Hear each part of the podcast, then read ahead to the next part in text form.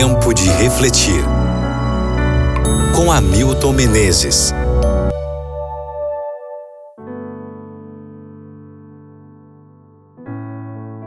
Apocalipse capítulo 2, versículo 12.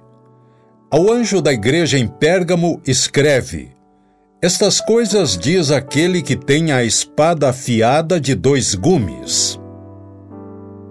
Jesus identifica-se com os crentes em Pérgamo como aquele que brande uma afiada espada de dois gumes. Dá a impressão de um instrumento cirúrgico nas mãos do médico da alma. Mas o que ela realmente representa? A Bíblia deixa muito claro. Observe o que o apóstolo Paulo diz para os crentes. Em Efésios, ele fala sobre a armadura espiritual do cristão. Ele diz: Tomai também o capacete da salvação e a espada do Espírito, que é a palavra de Deus. Efésios 6, 17. A espada do Espírito é a palavra de Deus. O Espírito penetra nossas defesas pela palavra que Deus pronuncia. O livro de Hebreus torna o quadro ainda mais chocante.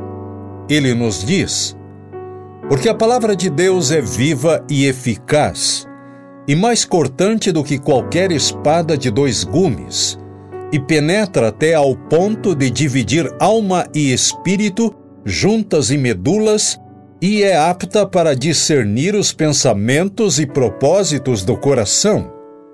Capítulo 4, versículo 12.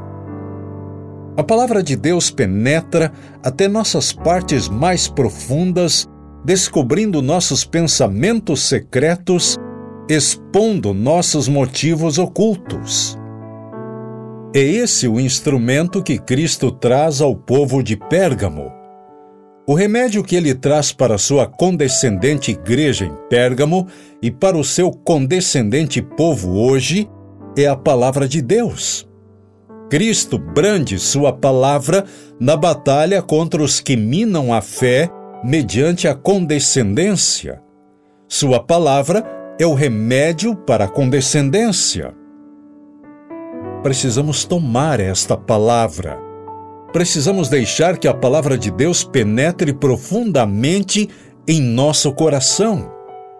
Precisamos edificar nossa fé sobre as suas firmes declarações. A palavra nos mostrará o que é a verdade de Deus e o que não é. A palavra nos mostrará quais passos levam a uma relação saudável com Deus e quais levam para longe dela. Nossos sentimentos nem sempre nos guiarão de modo confiável. Outras pessoas nem sempre nos guiarão de modo confiável. Mas a palavra de Deus pode nos manter na direção certa. Reflita sobre isso no dia de hoje e ore comigo agora. Querido Deus, queremos que a tua palavra realize uma mudança completa em nossa vida. Cura, Pai, nossas fraquezas espirituais. Restaura nossa comunhão contigo. Em nome de Jesus. Amém.